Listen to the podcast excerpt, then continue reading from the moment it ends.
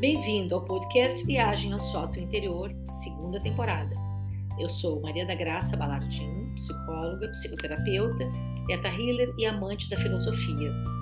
Nessa segunda temporada, vamos falar sobre aquilo que é mais importante para você, suas dúvidas ou algum tema de seu interesse. Você ainda pode acessar os episódios da primeira temporada. Estão disponíveis no Spotify e em outras plataformas. Consulte o link abaixo. A pergunta que vou responder hoje é da Conceição da Costa da Caparica. Ela escreveu o seguinte: Graça, fale sobre como superar o término de um relacionamento. Obrigada, Conceição, por esse tema. É muito sensível e você pode ter trazido para esse fórum pensando que há formas saudáveis de vivenciar e superar o término de um relacionamento. E isso é verdade.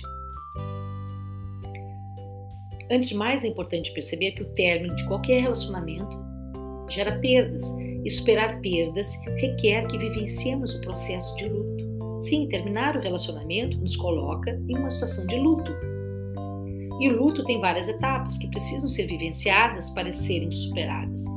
É muito comum ouvirmos de amigos ou familiares para sair com outras pessoas, divertir-se, para esquecer. No entanto, nada disso ajuda a superar esse processo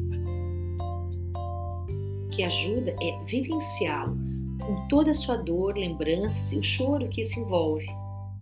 Quando se diz que o tempo cura essas feridas, é verdade, porque viver o luto em todo o seu processo significa passar um tempo em cada fase. Portanto, Conceição, superar o término do relacionamento é como superar a perda de alguém querido.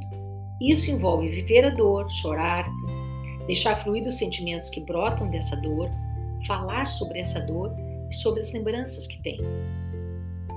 Obviamente, não significa fechar-se no quarto até passar, claro que não. Mas ir aos poucos fazendo suas atividades habituais, sem negar ou esconder a dor da perda. Aos poucos, essa dor vai diminuindo. As lembranças podem continuar, mas com outros sentimentos envolvidos.